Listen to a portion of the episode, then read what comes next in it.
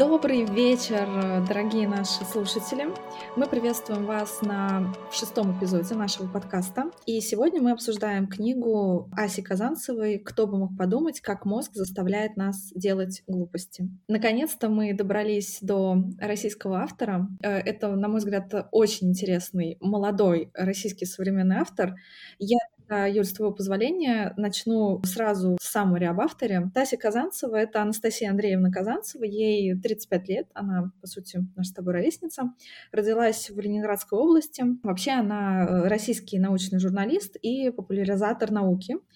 И э, в 2014 году она становится лауреатом премии «Просветитель». Это российская литературная премия, вручаемая за лучшую научно-популярное произведение на русском языке. И премию она получила как раз за эту книгу, которую мы с тобой сегодня будем обсуждать. Ой, ой, ой. Так что мы с тобой, в общем, попали, мне кажется, в десятку с выбором. Вообще она с детства хотела стать врачом, поступила в химико-биологическую школу, но как-то попала в морг, где делали учебное вскрытие трупа, потеряла сознание и поняла, что врачебная деятельность не для нее. В итоге в 2008 году она оканчивает э, биолого-почвенный факультет э, Санкт-Петербургского государственного университета. Потом какое-то время учится в Израиле. В 16-17 годах учится в магистратуре Высшей школы экономики по когнитивным наукам. Ну, то есть здесь, мне кажется, она очень интересно сочетает свой биологический бэкграунд и э, нейрофизиологические и когнитивные знания. Мне кажется, это вот прям очень тоже так mm-hmm. чувствуется книгах. В девятнадцатом году выигрывает стипендию, поступает в магистратуру по молекулярной биологии в Бристольском университете. Как ни странно, она какое-то время пришла к выводу, что она не хочет быть ученым, потому что считает, что у нее не хватает абстрактного мышления. Мне кажется, такой парадоксальный вывод для человека. Такие потрясающие книги. Но, тем не менее, она посчитала, что научная журналистика психологически проще и приятнее. Она начинает свою карьеру с публикации в живом журнале, затем она работает в сфере научной журналистики на Пятом канале, там она была шеф-редактором а, журнала «Здоровье». В итоге на текущий момент э, она является автором трех книг, каждая из которых стала бестселлером.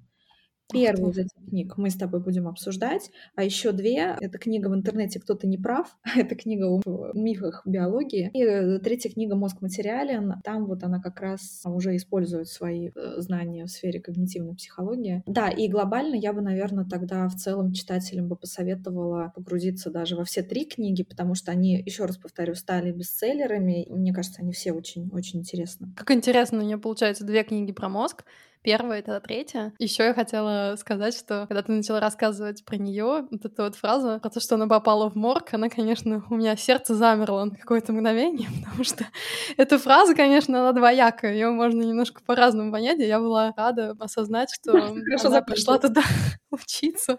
Ты меня уже напугала, ввела в стресс. Мы будем, кстати, обсуждать в дальнейшем, как стресс влияет на тело, возможно, потому что Ася Казанцев затрагивает это в своей книге. Прям я почувствовала эту реакцию «Спасайся и беги» с биением сердца в груди. Видимо, да, еще наложился опыт наших предыдущих авторов в жизни каждого практически из которых были какие-то такие жуткие истории, да. Ну, у нее, кстати, тоже были жуткие истории. Она там в книге одну из этих жутких историй да. упоминает. Обычно я привожу какую-то э, цитату после того, как я делаю саммари об авторе и саммари о книге, mm-hmm. но сейчас хочу немножко поменять местами, привести цитату Александра Маркова, это доктор биологических наук, палеонтолог, именно про нее, потому что мне кажется, что здесь э, важно сказать про нее, а не про книги. В общем, что он пишет о ней. У Оси Казанцевой уникальный талант рассказывать о сложных научных теориях и фактах настолько просто, как будто речь идет о пустяках. Вы читаете приятную развлекательную книжечку и даже, может быть, не подозреваете, что под видом легкого чтива вам скормили изрядную порцию полноценной науки. Мне кажется, это точно, точная цитата, потому что действительно книга наполнена научным материалом, и даже я отмечу еще одну особенность этой книги. Там есть последняя глава, в которой Ася делает краткий обзор курсом основных, наверное, знаний, понятий из биологии для того, чтобы было то вспомнить и проще понимать те научные концепты, о которых она говорит. Но язык настолько действительно простой, легкий, доступный, с очень показательными примерами, и прям, прямо ей, конечно, респект за это. Да, кстати, Юлия, хотела спросить, не попадались ли тебе, не видела ли ты что-нибудь на Ютубе. Я не посмотрела, а ты? Слушай, я не смотрела специально к нашей с тобой записи, но я смотрела какое-то время назад какие-то отдельные ее интервью, и, наверное, самое большое впечатление у меня оставило ее интервью, которое она давала Ирине Шихман. Я тебе могу сказать, она производит очень приятное впечатление, очень такая открытая девочка с острым умом. Вообще, мне кажется, я вообще не знаю, как у нее в голове все это умещается. Просто. А, так, э, ну что, саммари о книге. Угу. Ася, как человек с, с таким прочным научным бэкграундом, а у нас в России, знаешь, это э, я, я тебе тоже как человек, написавший, защитивший диссертацию, могу сказать, что у нас это просто вдалбливают, наверное, не знаю, там с молоко матери в университетах, что у тебя должна быть структура, сначала ты должен описать, о чем ты будешь говорить, что, как, со всякими выводами и прочим. Ну вот, собственно говоря, она упростила мне в этот раз задачу. Она сделала саммари книги в самом начале книги, вот, поэтому, ну, не буду много времени уделять, просто очень-очень кратко. Книга посвящена основным биологическим ловушкам, которые мешают э, жить счастливо и вести себя хорошо. В книге три основных части. Первая часть посвящена дурным привычкам и механизмам, которые мешают нам их э, остановить. Ну, в частности, она там описывает такие привычки, как курение, алкоголизм, ожирение. Mm-hmm. Вторая часть, э, самая, казалось бы, романтичная, про любовь, но не тут-то было. Эта сфера наполнена разнообразными биологическими механизмами. Она работает на гормонах, на генетических особенностях партнеров. И там действительно ну, было огромное количество открытий. И третья часть, она, мне кажется, самая актуальная, ну, по крайней мере, не знаю, для меня сейчас. А, она про стресс и депрессию, э, в том числе, mm-hmm. какие биологические предпосылки заставляют нас чувствовать себя несчастными и как с этим бороться. Да, и, как я говорила раньше, есть вот э, последняя часть. Ну, мы, понятно, не будем ее сегодня затрагивать, она чисто информационная часть про какие-то основные положения из курса биологии. Угу. Так. Да, я хотела сказать, что когда я начала читать, я поняла, что эта книга больше все-таки рассматривает а, влияние мозга на нашу жизнь, на наше поведение с точки зрения биологии и химии. Когда мы решили, что мы ее выбираем, я думала, что у ней будет, не знаю, что-то тоже связанное с сознанием, философией, какой-то духовностью. И, наверное, все наши предыдущие книги были именно такими. И, наверное, поэтому именно, когда ты рассказывала про структуру книги, про главы, я иногда делала замечание, что а я вот на это по-другому смотрела. А тут, конечно, я когда готовилась к нашей записи, я сразу поняла, что тут как бы разногласий не будет. Тут все было ясно и понятно. Для меня эта книга очень сильно да, отличается от всех наших других книг, именно потому что она все-таки больше с какой-то научной точки зрения написана. Извини, что перебиваю. Мне кажется, она особенно интересна для тебя, как для человека, который в целом увлекается в том числе биологией, естествознанием. И у тебя же есть еще одна страничка в Инстаграме «Веселые молекулы», где ты пишешь очень интересные краткие статьи. Поэтому мне, я даже подумала, думаю, о, класс, у меня в этот раз будет такой проводник, который, если что, меня поправит и назовет правильно все гормоны, кислоты и прочее, прочее. Вот. А Ой, нет, не надеюсь на это. Я пока отошла от этого всего, этим всем очень несколько месяцев не занималась, поэтому для меня это тоже было много чего нового. А, посмотрим, кто для кого будет проводником. Скорее всего, Ася будет проводником для нас.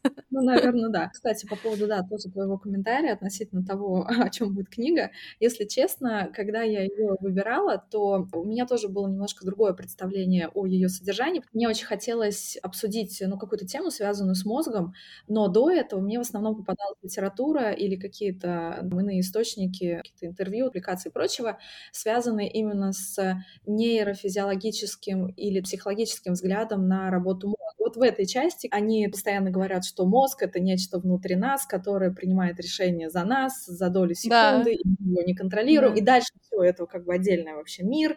Ты уходишь в астрал, ты понимаешь, что мне, ты живешь в не том мире, о котором ты имел представление. И я тоже, Юль, как и ты, была приятно удивлена тому, что у Аси конкретно сделан фокус именно на биологию. Сначала, возможно, я немножко даже разочаровалась, потому что думаю, ну, ну что ж такое-то? Мне показалось, что может быть, биология будет не так интересна, потому что это очень такая... Не наша тобой специализация, так скажем. Так скажем, да, специализация. Но нет, когда я дочитала книгу, я действительно поняла, почему она стала бестселлером. Угу. Очень сложные какие-то материи в сфере, в которой ты ничего не понимаешь, дают языком. Наверное, еще один плюс — это то, что несмотря на то, что книга с таким биологическим взглядом, она дает в том числе какие-то лайфхаки о том, как справляться да. чисто такими биологическими механизмами, на которые мы, по большому счету, повлиять-то особо не можем. Да, значит, мы с тобой обе читали какие-то книги о мозге, но в другом направлении. И я хочу сказать, что когда я читала эту книгу, то, ну, даже уже само название, как мозг заставляет нас совершать какие-то, глупые штуки. И дальше она тоже пишет, что мозг у нас не более чем улучшенная версия мозга обезьяны, и о том, как мы попадаем в просак из-за мозга. Конечно, у нее такие высказывания насчет мозга довольно-таки критические. Но Черниговская и другие исследователи, несмотря на то, что они, конечно, уважительно относятся ко всей этой красоте, которая находится у нас в голове, к этой сложности, к целой вселенной. Но с долей критики говорят, да, непонятно, кто кем руководит. И, в общем-то, складывается такое ощущение, что мозг — это что-то такое отдельное от нас, и оно делает что-то там само. В общем, тобой руководят. Я хотела спросить э, у тебя, согласна ли ты с этим? Не, не возникает ли у тебя от этого ощущения опасения своего собственного мозга? И вообще, да, что ты по этому поводу думаешь и чувствуешь? У меня в определенной степени сформировано свое отношение к этому. Понятно, отношение дилетанта, не специалиста там, в нейрофизиологии или биологии или психологии. Давай так, я в этом вопросе занимаю такую, так скажем, срединную позицию. Я, безусловно, понимаю то, что наш мозг, ну и вообще там наше тело, оно полностью терминировано определенными биологическими процессами. И на этом делает, допустим, акцент Ася Казанцева, да, и говоря, что успокойтесь, в данный момент действуйте не вы, а какие-то химические процессы, которые заставляют вырабатываться определенные гормоны, срабатывают какие-то химические реакции, и поэтому вы испытываете определенные эмоции и совершаете определенные действия. Безусловно, эта история есть, окей. Но я не списываю со счетов историю про свободу воли, силу, силу воли, про вот это осознание, про такую, так скажем, психологическую составляющую, потому что, ну, очевидно, что с кем-то внутри нас мы диалог ведем, что-то обдумываем, переживаем, и понятно, что не все наши процессы связаны исключительно с биологией. Mm-hmm. Вот. Хотя я тоже прекрасно понимаю, что мозг не изучен, и до сих пор непонятно, каким образом в принципе формируется мысль. Ты знаешь, еще есть такая тоже очень интересная ученая, а, Ольга Сварник, она тоже, по-моему, доктор биологических наук. Она там в свое время тоже занялась исследованием того, есть ли какой-то способ наблюдать за животными, понять, что оно разумно. В итоге она в рамках этой лекции приводит какое-то огромное количество примеров о том, как странно наш мозг реагирует, наш или мозг животных, которые они там исследовали, на различные вещи, в том числе, например, она рассказывает о том, что ученые выявили в мозгу ген Дженнифер Энистон, потому что они каким-то образом исследовали мозг какого-то человека, и он, да, ага. образом у него увеличилась активность в да. определенной части мозга, когда ему показывали фотографии да. актрисы. А это было выявлено чисто случайно. Да, самое интересное, наверное, было в этом эксперименте, что этот человек, он никогда лично Дженнифер Энистон не знал. Да. То есть непонятно, почему он так реагировал на вот этого персонажа. Да. То есть таким же образом мозг человека может реагировать на какое-нибудь, например, здание или картину. Причем неважно, в виде чего показывается это здание, в виде фотографии, рисунка. Ну, в общем, это неисследованный, абсолютно неизведанный мир.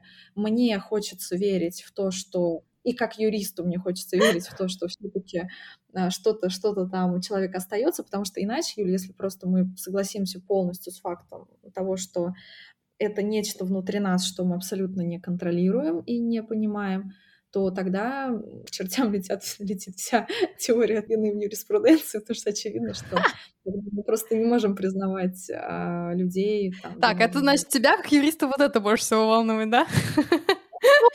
знаешь, нет, давай так, это как бы всплывает вспомогательно, ну, как это, цепляется вот таким паровозиком. Кстати, давай твое мнение по этому же вопросу. Это все меня опять наталкивает на мысль о том, что как будто бы мозг каждого человека — это такой целый мир, который связан вообще со всем. Как бы даже если ты знал это, не знал, видел ты или не видел, если у всех людей тот же самый участок мозга, один, одна и та же нейронная зона, которая подсвечивается при показе этих фотографий, то получается, что у всех как будто бы вот эта мозговая система может быть работать, в принципе, одинаково. Да, это все очень интересно, но не буду дальнейшие выводы делать, поскольку я тоже в этом деле далеко не специалист. А твое мнение, я поняла, что оно ну, такой в позитивном ключе, что да, это такой мир у нас в голове, но ты оставляешь надежду на то, что не враг у нас в голове сидит, который на, нами контролирует. Я, я однозначно думаю, что не враг. Единственное, чего нужно бояться, это получается, что есть возможность воздействовать на мозг различным образом. Но я вот в этом плане прям оптимист. Я действительно считаю, что нашему миру и людям э, хватит оптимизма, хватит веры в себя и в свое будущее для того, чтобы сохранить это человечество. Мне кажется, осознанных людей в нашем мире больше, чем тех, кто просто да, я с тобой согласна, мы с тобой однозначно позитивный подкаст. На самом деле, то, что ты сказала, конечно, это может быть волнительно, но это менее страшно. Это то же самое, что думать о том, что деньги или интернет, э, это зло ли это или добро, но это просто нейтрально. Это зависит от того, как мы, люди, это используем. Тогда, получается, это уже менее страшно. Да, мы начали вообще говорить о том, как мы относимся к мозгу, и я хотела еще добавить, что пока я читала эту книгу, я тоже думала о том, что как будто бы у нее в книге, с моей точки зрения, затрагивается даже не только влияние мозга, но получается большая часть еще там тела, потому что гормоны, эмоции, оно не только как бы в мозге находится, это получается влияние всей вот этой биохимической структуры нашего тела на наше поведение. Конечно, меня гипнотизирует, восхищает, удивляет, впечатляет книги про мозг, но какое-то время у меня было какое-то негативное отношение, я думала, ну вот, как же там ум и все дела, еще под соусом того, что давайте все медитировать, чтобы прекращать думать, потому что мысли нас тоже там куда-то уводят. В общем, под всем этим соусом несколько лет я думала о том, что да, вот ум — это плохо. Но в конце концов, к счастью, я увидела, по-моему, это было видео какого-то индийского гуру, который говорил о том, что люди, это хорошо, что у вас есть мозг вообще-то. Что вы думаете, было бы лучше, если мы, как такие безвольные, бездумные амебы, плавали в этом всем? Он привел такой пример. Мозг — это, ну вот, например, представьте, что у вас есть острые ножницы там, да? Просто вам не нужно использовать эти острые ножницы всюду и везде. Если вы хотите починить одежду, то вам не нужно раскромсать ее, нужно, наоборот, взять иглу. То есть он говорил о том, что у нас-то есть не только мозг, но мозг, он это как такой прекрасный инструмент, самый лучший помощник. И несмотря на то, что, да, мы мало о нем знаем, но я тоже предпочитаю думать, что это мой друг. Идея о том, что лучше вокруг себя видеть любовь и позитив, оно как бы уже улучшает мое настроение и каждый день, чем если я начинаю бояться вот этой вот части самой себя. Так что, отвечая на этот вопрос, я тоже предпочитаю в позитивном ключе об этом думать. Знаешь, что еще бы, наверное, хотела добавить? Вот э, чем больше мы читаем о мозге, чем больше мы узнаем о законах его работы, тем проще нам с ним договориться. Конкретно для меня действительно стало большим откровением какие-то примеры, на которых эм, фокусировала свое внимание Ася Казанцева, когда ну, вот она просто объясняет, что вы поймите, что вот, допустим, в данный там конкретный момент вашим мозгом его внимание полностью направлено на то, чтобы вырабатывать определенный гормон. Поэтому вы так-то себя ведете. Поэтому у вас будет какая-то реакция на стресс. Она врожденная. Вы постоянно выбираете одну или вторую стратегию, вы это не контролируете. Это позволяет тебе немножко свыкнуться с чем-то неизведанным и неконтролируемым тобой. Это не значит, что мы когда-то сможем это все систематизировать и, приручить. Конечно же, нет но когда мы начинаем что-то лучше понимать, нам становится спокойней. Тоже пишет Ася в этой книге. Стресс — это реакция на что-то неизведанное, и поэтому для того, чтобы снизить уровень стресса, нужно, собственно, что-то неизведанное сделать более привычным. Поэтому, а, дорогие мои, в общем, читайте книги и и развивайтесь, мне кажется, это основной тезис, к которому можно... Да, да, да. хороший тезис, да. За то, что мы читаем и узнаем, пугает нас, а иногда наоборот. Ты когда рассказала про структуру, мне тоже больше всего понравилась третья часть, а, так что я думаю, у нас самое обсуждение будет насчет нее. Эта книга, как, в принципе, и многие книги о, мо- о мозге, они наполнены какими-то такими парадоксальными примерами. И когда готовилась к записи, я думала, так, наверное, надо их подборку собрать, вывалить сразу на всех, чтобы в целом... Если хочешь, вываливай. А, не, я просто, я, я не стала собирать, я подумала, что, наверное, они как-то органично вписываться. Ну, мне кажется, если начинать с первой части, то, наверное, можно начать с вот этого первого шокирующего примера, который меня тоже привел в полное просто недоумение.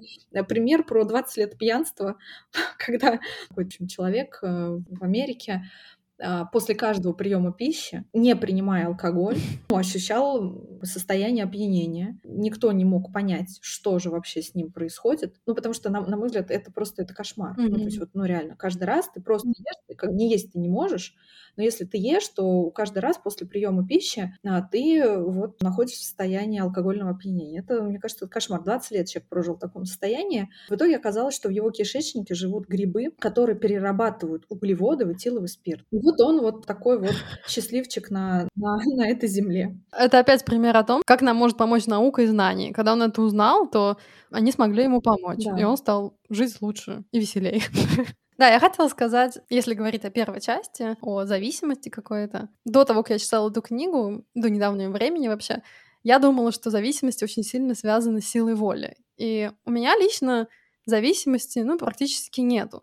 Я думала, вот, я такая молодец, сильная воля. Но, почитав эту книгу, я поняла, что это очень зависит, опять-таки, от твоей биологии и физиологии. И она очень много об этом пишет в первой главе о том, что в зависимости, да, от наших там гормонов и всего такого, у некоторых людей просто есть вот если они, если они попробовали, то у них есть больше возможностей, что у них не, вот не получится бросить. Это сложно себе представить, если ты человек, у которого это не так. Ты думаешь, да это легко вообще.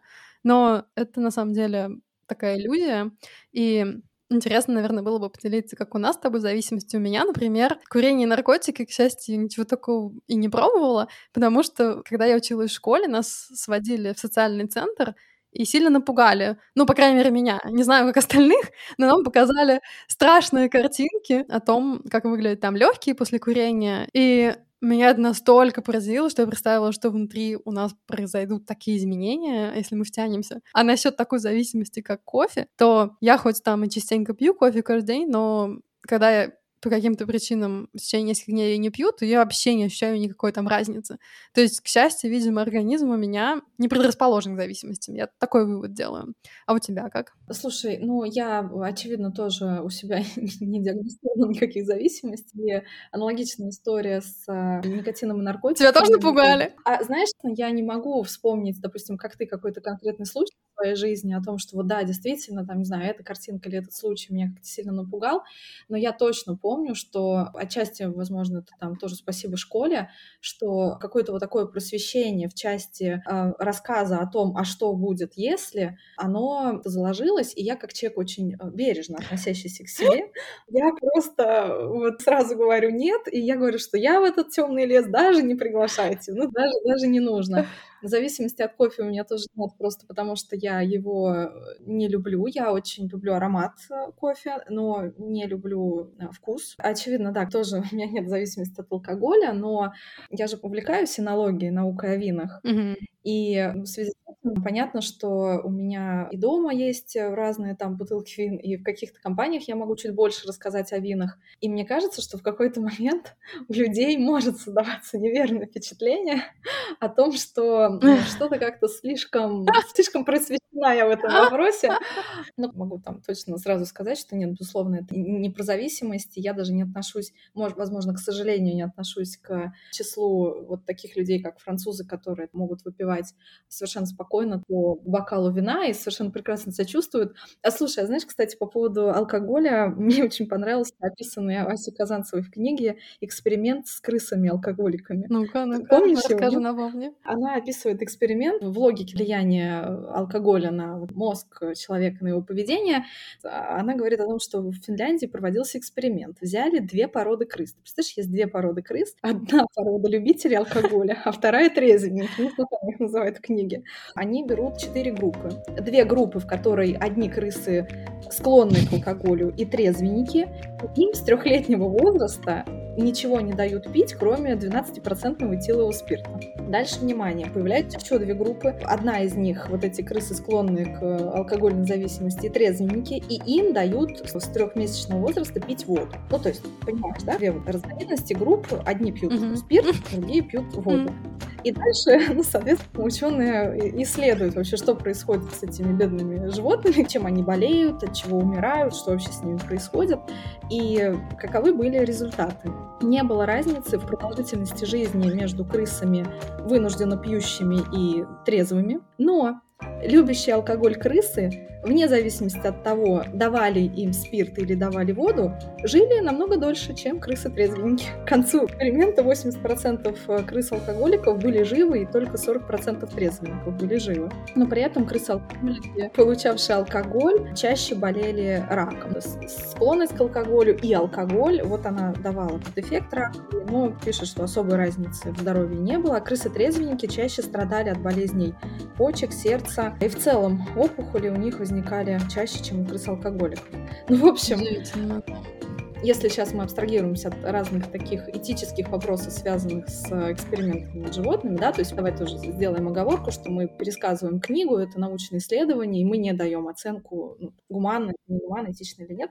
Он реально смешной, потому что я первый раз услышала, что есть крысы склонные к алкоголю, крысы трезвенники, это первый момент.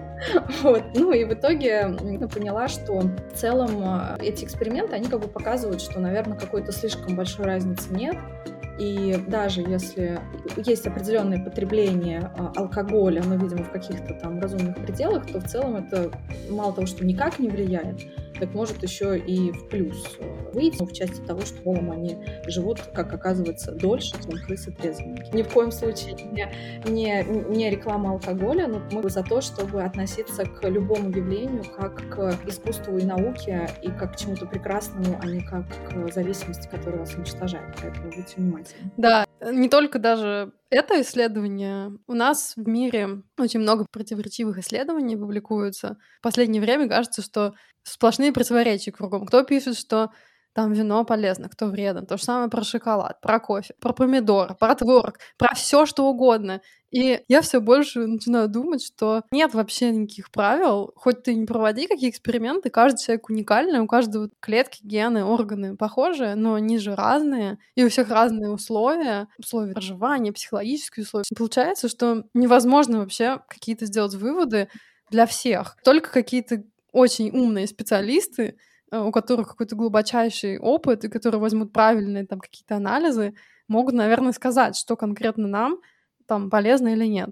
Но еще попробуй найти такого специалиста. Даже Ася сама, когда в дальнейшем в книге пишет про депрессию, о том, как негативные вещи влияют на нас, то она пишет, что любые выводы и правила — это упрощение и обобщение. Каждая ситуация уникальна. И мне понравилось еще именно в частности негатива. Она сделал такой вывод. С уверенностью пока можно сказать только одно. Если вас долго мучить, пугать и над вами издеваться, то вы наверняка чем-нибудь заболеете. А, да, я вот прям полностью с тобой соглашусь. Например, у нас есть какое-то убеждение в чем-то, и мы считаем, что оно абсолютно верно, и, на мой взгляд, вот прям очень важно, как только у тебя промелькнула в голове мысль о том, что я считаю это убеждение правильным и верным, вот в этот же момент ты просто должен положить все силы, ну давай, окей, не все, но хотя бы хоть какую-то часть, на то, чтобы найти опровержение, а, критику, ну тоже обоснованную. Это мы с тобой тоже как-то обсуждали, что проблема современного мира в том, что ты должен найти экспертов, которым доверяешь. Ты должен найти альтернативное мнение, на мой взгляд, и попытаться выстроить и посмотреть на вот это же твое убеждение с другой стороны. Вот только в этом балансе можно найти какую-то истину. А я согласна с тем, что надо всегда тестить, проверять. Да, да, и никогда не думать, что что-то это окончательное э, и неизмененное мнение. Да, я предлагаю нам с тобой какие-то свои любимые моменты обозначить, неважно из какой они части. Я сейчас, например, хочу коротко рассказать про смещенную активность. Это возникает и у животных, и у людей, когда мы не знаем, что нам делать, когда у нас сталкиваются две сильных мотивации, две или больше, и мы не знаем, какой нам выбрать путь достижения, или мы вообще не знаем, что нам делать. И тогда, в этой ситуации, когда мы потеряны, мы занимаемся каким-то привычным делом, которое, может быть, вообще даже неуместно в этой ситуации. И мне это стало так смешно. Она приводит пример о птицах, которые борются, и, например, одна из птиц э, уже знает, что она проигрывает, или, может быть, обе даже уже устали и не знают, как им выйти из этой ситуации битвы. И вдруг они останавливаются при битвы и начинают, как ни в чем не бывало, собирать веточки или там чистить перышки. И она пишет о том, что у людей, в принципе, то же самое. Например, это импульсивное поедание чего-либо, это уход за собственным телом, или уборка дома. Э, также это может быть сексуальное поведение или просто сон. И еще она приводит пример с ребенком. Она говорит, ребенок, когда он что-то натворит, и он понимает, что он сделал там что-то плохое, то он либо замирает, либо начинает хаотично что-то делать. А ты как, когда-нибудь замечала за собой подобное поведение? Потому что я тоже э, узнала о смещенной активности из этой книги, я не знала об этом термине, но я иногда замечала за собой, что если, допустим, у меня завтра какие-то сложные переговоры, или я ожидаю какой-то там стрессовой ситуации, то накануне я могу вместо того, чтобы собраться и активно готовиться, например, начать раскладывать книги дома или начать что-то читать. В этот э, момент человек начинает делать то, что для него привычно. А, и, кстати, самый страшный пример из ее книги. Рас расскажешь о нем? Сейчас я попробую рассказать. Насколько я помню, она ждала на каком-то вокзале позднего поезда, да. и она, по-моему, попросила что-то у мужчины. Да, ей нужно было купить таблетки, по-моему, в аптеке какие-то срочно. И она попросила у него немного денег. И он ей дал эти деньги, но потом она не могла от него отделаться, поскольку он ожидал от нее вознаграждения в форме сексуального поведения. Это было очень поздно, и она понимала, что рядом Да, рядом людей. не было других людей. Она не знала, что ей делать, и она начала рассказывать о биологии этому человеку. Это было для нее наиболее привычное, то, что она знала, то, что она любила. И это сработало, потому что он ее слушал с интересом, пока в конце концов ее не спасли какие-то люди на остановке. Интерес как раз э, от этого примера в том, что мы должны понимать, что смещенная активность — э, это та реакция, которая возникает у нас непроизвольно, мы ее не контролируем. И мы в тот или иной момент можем начать делать что-то, что для нас является абсолютно привычным. Да, на твой вопрос, возникал ли это у меня, хочу сказать, что и у меня, и у моей сестры, и у каких-то еще знакомых, мне кажется, у многих женщин в ответ на такую ситуацию, когда, когда ты на кого-то разозлился, в частности, например, на своего мужчину любимого, то, мне кажется, уже у многих женщин включается режим уборки. Наверное, от того, что в тебя кипят эмоции, ты не можешь с этим разобраться, и я в себе это тоже заметила буквально вчера. Немножко поссорились, и я начала сразу э, наяривать круги вокруг дивана. И поняла, что для меня вот именно ходьба и физическая деятельность помогает, наверное, это выплеснуть. Хотя никакого смысла в этом нет, не разрешает ситуацию.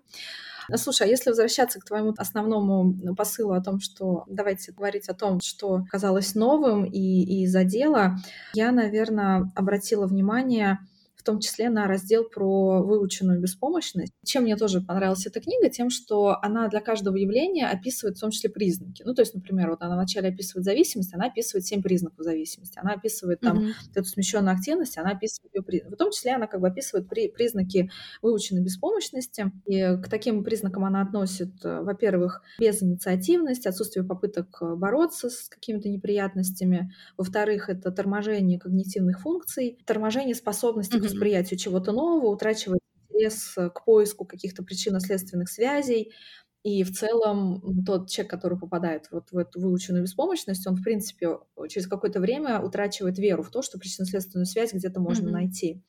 И третий признак — это эмоциональное расстройство любая неприятность кажется совершенно гипертрофированной, потому что она заведомо непреодолима. Может быть, тебе примерно рассказать? Мне кажется, сложно понять, что такое выученная беспомощность. Там был эксперимент с собаками, если ты помнишь. Насколько я помню, там собаки помещались в какое-то пространство, где их ударяли током. Проводили разные этапы этих исследований, и очевидно, что первая реакция, когда собаку бьют током, то она ну, ищет выход, она перепрыгивает через какой-то барьер, убегает. Затем для собак делали такие условия, при которых они, допустим, не могли убежать. Ну, то есть они где-то там были как-то зафиксированы. И в результате вот этих вот экспериментов, несмотря на то, что потом та собака, которая какое-то время находилась в состоянии невозможности убежать от воздействия тока, ее помещали в ситуацию, когда она уже не была ничем скована, и по идее она могла бы избежать этого состояния, просто перепрыгнув через барьер, она этого не делала. То есть она продолжала лежать на вот этом полу, из которого шли какие-то вот эти токовые, токовые сигналы, скулить, очевидно, из-за того, что ей было больно, неприятно, но она продолжала лежать и принимать эту ситуацию. Это ужасно. Но самое главное, что это очень иллюстративный пример. Наверное, нужно немножко усложнить картинку и помыслить то когда мы оказываемся в таких ситуациях, потому что большинство из нас не сталкивается с ситуациями какого-то физического такого воздействия, но мне кажется, у нас э, чувство выученной беспомощности вырабатывается на основе каких-то психологических взаимодействий с другими людьми. И там тоже она сама приводит пример, что ну, если вы находитесь в каких-то, не знаю, токсичных отношениях с вашим а, возлюбленным, или, например, у вас там родители, которые постоянно вами недовольны, или начальство, которое постоянно вас критикует и ругает за то, что вы сделали все в соответствии с их же правилами, установленными ранее, говорит, вот в этот момент вы теряете причинно-следственную связь между тем, что вы делаете, и реакцией на ваше поведение, вы ее утрачиваете. При этом вы продолжаете находиться в этих отношениях, и таким образом у вас вырабатывается вот эта выученная беспомощность. И самое интересное, что она пытается, э, Ася, описать возможные пути выхода из этой ситуации. Она пишет, что очень важен опыт победы. Если возвращаться к эксперименту с собаками, то там люди сознательно пытались вот тех собак, которые оставались неподвижными на полу с током, они пытались показать, что нужно сделать. И в итоге Ася говорит о том, что а, эксперименты увенчались успехом. Некоторые из этих собак в итоге понимали, что выход есть, и что можно просто перепрыгнуть. Это я к тому, что как важно протянуть руку помощи, если, если, например, рядом с вами есть такой человек, и вы понимаете, что он находится в каком-то таком состоянии, я уже не говорю про то, что если вы это понимаете про себя, то очень важно протянуть кому-то руку помощи и, возможно, там как-то помочь, рассказать и подтолкнуть человека к чему-то. Ну а про себя уже дело, дело каждого. Я хочу добавить, что тут очень важно, мне кажется, сказать, что по результатам этих экспериментов было выявлено, что, хотя, как правильно ты сказала, этих собак, у которых была выученная беспомощность, их можно научить, что выход есть, и они смогут, да, впоследствии перепрыгивать эти препятствия. Но она пишет о том, что это очень сложно. Вылечить эту выученную беспомощность сложно. Нужно очень долго и терпеливо доказывать, что выход есть. Собаки просто не верят. И гораздо проще предотвратить это, чем лечить. То есть я как раз подумала, как важно, чтобы в детстве у тебя были родители, которые поддерживают твои победы и учат тебя находить вот этот выход и самому при том, потому что ты вот сейчас сказала про то, что можно, не знаю, собаку вынести или протянуть человеку руку помощи, но если у животного или у собаки уже есть выученная беспомощность, то просто протянуть руку помощи, это ему не придаст веру, он не будет ассоциировать со своей победой. То есть получается, что человек не верит, что выходы и победы есть. Вот как ты сказала, что у них причинно-следственная связь не действует, так как у тех, у которых нет этой выученной беспомощности. И получается, что насколько важно окружение, родители, учителя, которые верят в тебя, и как, когда ты там падаешь или ошибаешься, они не все за тебя делают, а позволяют тебе найти этот выход самому, во-первых, а во-вторых, не обесценивают вообще всю твою жизнь. Да, я хотела, кстати, сказать, что недавно я думала про своих великолепных родителей, потому что, мне кажется, это как раз очень связано с выученной беспомощностью, мой личный опыт. У меня с детства родители старались сделать так, чтобы мы с моим братом не приучали жить в плохих условиях. Если мы на что-то жаловались, на учителей, которые с нами несправедливо обращаются, то мои родители шли и решали этот вопрос с учителями, и в частности, когда все стало совсем плохо, нас перевели в другую школу. И я помню, что из-за этого у меня было ощущение, что не нужно терпеть плохую жизнь, всегда есть что-то лучшее. И, ну, во-первых, родители мне помогут, а потом я сама научилась за себя тоже стоять. У меня был такой пример, что однажды я устроилась на работу вместе со своей подругой. Я продержалась там только один день, потому что с нами совершенно безобразно обращалась менеджер. И как только я это заметила, я встала, сказала, все, я ухожу, я больше не приду, все, я уволилась. И моя подруга пошла за мной из солидарности, но она мне сказала, что я бы осталась, ничего в этом такого нету. Я в этот момент тогда, это было лет, не знаю, там 15 назад, я подумала, хм, ну, может быть, я безвольный человек, отказался от работы так просто. Но сейчас оглядываясь на свою жизнь, я понимаю, что это был великолепный опыт, потому что именно так нужно уходить из плохих работ и токсичных отношений. Нужно всегда знать, что ты достоин всего самого прекрасного в этой жизни, и не быть при этом самым эгоистом и не обращаться с другими плохо, но мы сейчас не об этом. Это все есть, и вообще никогда не нужно терпеть. И, к сожалению, у меня и у моих друзей есть такие друзья и подруги, которые не верят, что есть лучше, они мучаются в работах, в отношениях. Странно это смотреть, и теперь я понимаю, почему. Спасибо моим родителям за то, что они показали мне этот урок, что не нужно терпеть, сделай что-нибудь. Иди к лучшей жизни. А, Юля, потрясающий пример. Знаешь, самое главное, когда вот ты только начала говорить, я тоже в этот же момент подумала о своих родителях, я благодарна, знаешь, наверное, в том ключе, что меня всегда с детства не пытались встраивать в какой-то коллектив, подгонять какие-то общие рамки. Я всегда была убеждена в том, что я совершенно спокойно могу сделать по-своему. Если у меня была к этому мотивация, я могу это объяснить, то мои родители меня всегда поддержат, они будут просто за меня горой в любой ситуации. Из-за этого я тоже училась, во-первых, критически осмысливать какие-то моменты, даже в детстве, когда вот на тебе что-то говорят. В детстве мы еще больше подвержены различным авторитетам, и нам сложнее где-то сказать «нет» или выразить несогласие. Но когда у тебя есть вот эта внутренняя уверенность в том, что тебя вообще всегда поддержат. Но только единственное, конечно, мне всегда говорили, что как бы, Ира, у тебя должна быть своя мотивация, то есть если ты это можешь объяснить, если ты понимаешь, почему ты это делаешь, и для чего. Я была настолько в этом плане ну, с ощущением тылов и свободы. Это самое лучшее. Защита и свобода. Спасибо нашим великолепным родителям. Передаем им привет. Так, и, наверное, мне кажется, нам с тобой нужно будет обсудить еще депрессию. Во-первых, я могу сказать, что в этой книге есть очень интересный тест.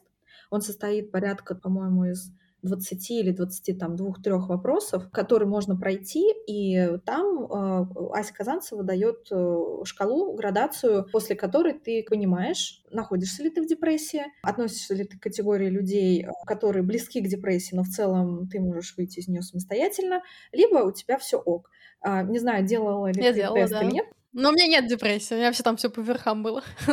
Я сейчас нахожусь в хорошем периоде своей жизни. Слушай, а я оказалась, там как раз есть э, период между, по-моему, 10 и 20. Это люди, которые близки к депрессии, но они могут справиться с ней сами. Я оказалась с 18 баллами. Но ближе к верху 17 баллов уже получается. К верху это ближе А, вот уже к депрессии, А, к вот ох, этому а там это к этому, окей, ага. Ты согласна с этим? что- Согласна. И я еще раз повторюсь, что я прям благодарна этой книге. Раньше у меня, у меня постоянно создавалось ощущение, что я не могу с каким-то состоянием справиться, потому что, как у тебя, нет достаточной силы воли. И мне в этом плане нравится цитата Аси Казанцевой о том, что вашему мозгу наплевать на вашу силу воли. Вот. Это совершенно верно. Прохождение этого теста — это вопрос о том, что подумай, обрати на это внимание и что-то с этим сделай. Мне понравились те советы, которые она дает. Она говорит о том, что часто депрессия начинается с череды мелких стрессов, которые мы воспринимаем как неконтролируемые.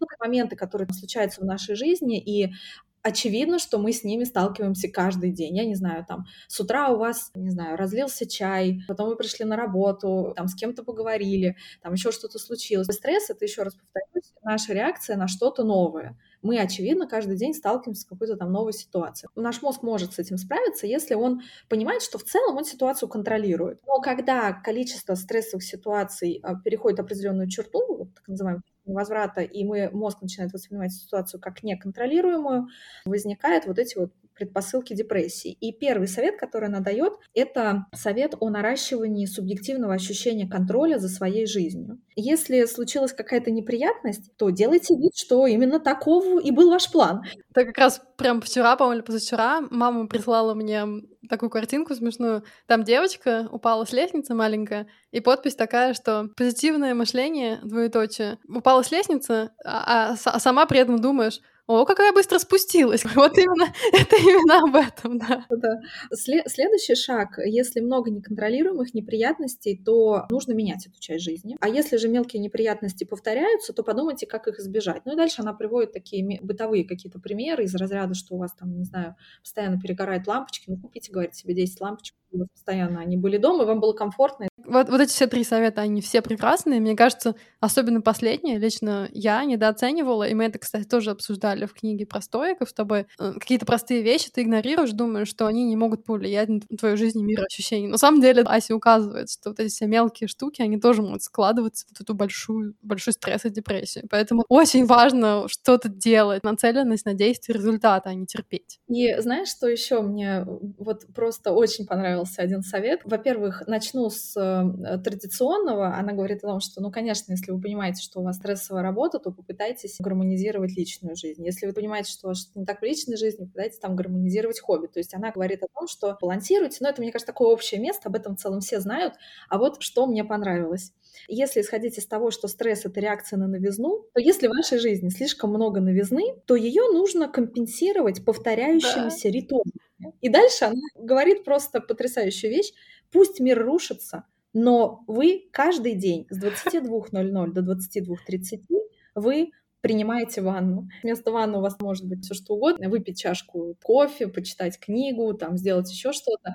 Но мне кажется, это, боже мой, это такой вот ключ к первому шагу в поиске какой-то гармонии, когда реально все, все катится в тартарары, а ты выбираешь себе какой-то ритуал и следуешь ему. И вот ты держишься за это просто как вот за за бетонную стену, которая тебя вытянет и которая устоит против Я всех, тоже обожаю вот эту именно фразу, я себе тоже выписала. И она еще говорит о том, что делайте себе гарантированную победу. Играйте там в какие-то легкие компьютерные игры, где вы однозначно выиграете. Это такой тоже очень милый совет.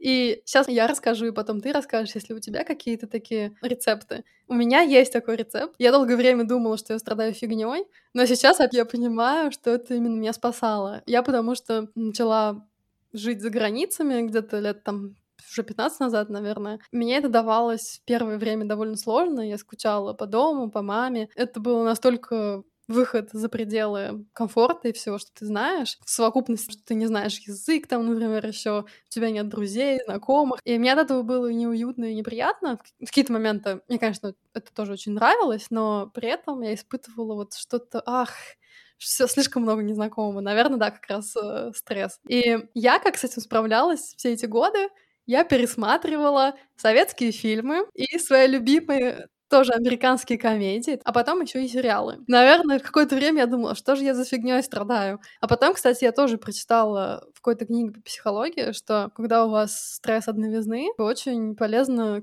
пересматривать фильмы, поскольку мозг успокаивается. Это был просто островок спокойствия в этом мире новизны. Я до сих пор пользуюсь этим примером. Расскажи, есть ли у тебя что-то? Да, у тебя потрясающий пример. Я вспомнила нашу с тобой первую поездку в Париж. Я помню, мы смотрели по-моему, как украсть миллион. А потом еще полночь Парижа. Да, сериал... Тоже мы обе смотрели этот фильм. Именно поэтому, наверное, мне нравится, когда на Новый год мы пересматриваем одни и те же фильмы тоже.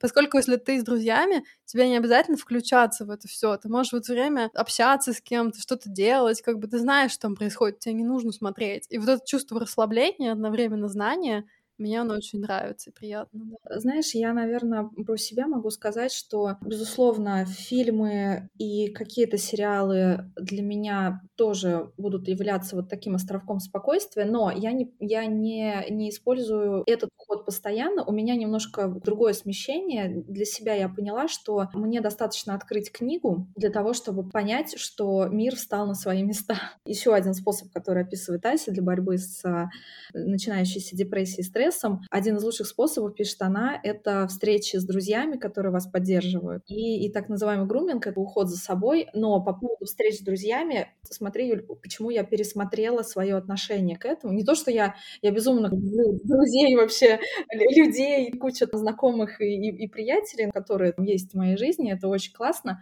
но у меня всегда было такое отношение. Понятно, ты встречаешься с друзьями, ты что-то им рассказываешь, они тебя, безусловно, поддерживают. Поддерживают они тебя, потому что они тебя любят. И в этот момент я была, там, понятно, безумно им благодарна, и я однозначно могу констатировать, что после любого такого общения, погружения становилось действительно легче. Но при этом я держала в голове, как обычно у меня, вторую точку зрения на вот это все, а вторая точка зрения очень прозаична из разряда, что вместо того, чтобы пойти к психологу решать какие-то свои проблемы, мы занимаемся так называемой кухонной психологией. Юль, и вот, наверное, после этой книги, после вот этого тезиса у меня, наконец, сошлись все звезды, и я поняла, что мне не нужно применять второй взгляд и примеривать его к необыкновенно вдохновляющему тебя и полноценному общению с друзьями, потому что оно просто другое. Это действительно люди, которые безумно тебя любят, поддерживают, и оно тебе дает вот эти крылья и стимул к этой жизни, и это вообще не имеет никакого отношения ни к психологии, да. ни к психоанализу. То есть это разные вещи, не надо их сравнивать, и а, это тоже нужно использовать. В общем, об этом нужно, нужно помнить и не бояться делиться.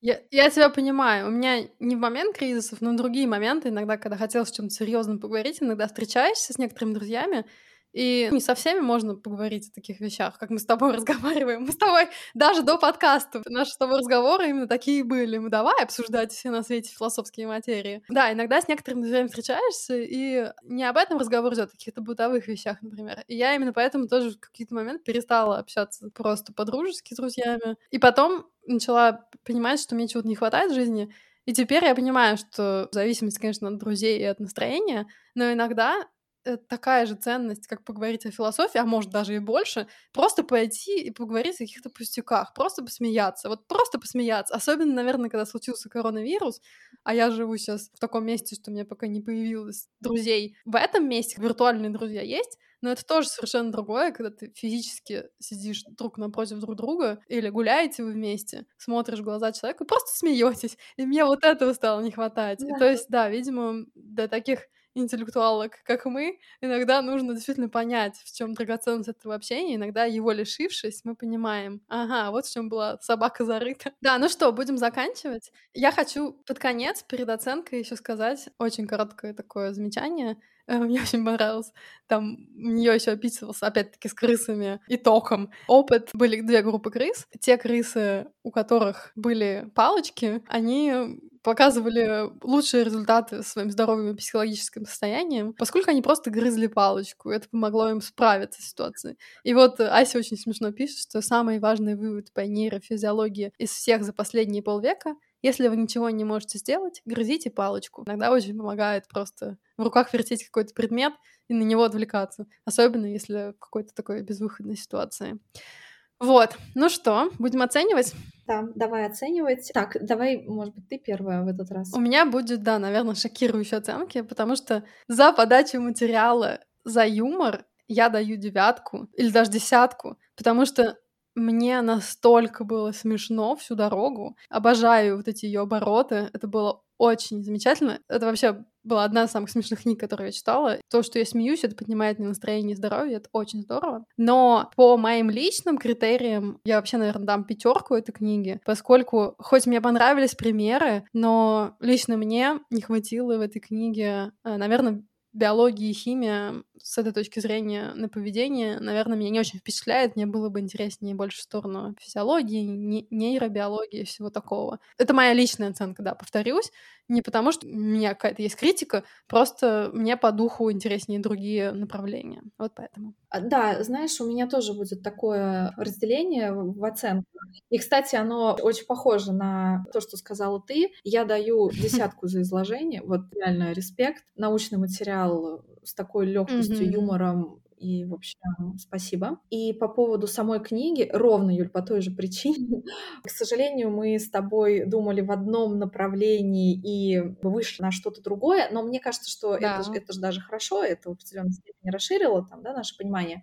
Но я, наверное, дам не пятерку, я дам семерку, потому что я просто очень сильно уважаю людей вот с таким именно научным подходом. В любом случае понимаю, что меня книга обогатила, поэтому 7, 7 и 10 с моей стороны. Но это, кстати, мне кажется, первая десятка от нас с тобой обеих. Да-да-да, а теперь Ира сейчас озвучит наш следующий эпизод героя, и будет еще и сюрприз. Давай, Ира. Да. Сюрприз студию. То в следующий раз мы будем обсуждать книгу Мэрилин Аткинсон «Жизнь в потоке». Сюрпризом будет то, что в следующий раз к нам присоединится человек, который очень сильно поможет нам в обсуждении этой книги, потому что она является не только классным профессиональным юристом, таким же, как и мы с Юлей, но и еще она является профессиональным коучем. Так что ждите гостя в следующем нашем эпизоде. И я думаю, что это будет э, необыкновенно интересный опыт и эксперимент. Так что немножко поддержим интригу. В следующий раз э, будем, будем не одни, да. а с гостем. Да, а, спасибо, что были с нами. Нам было очень безумно интересно сегодня общаться друг с другом. Да, несмотря на то, что мне этого мы ждали от этой книги, но но сам эпизод мне было очень приятно записывать, и мне показалось, что он был очень живой и интересный. Надеемся, вам было интересно тоже. А, и до новых встреч. Берегите себя.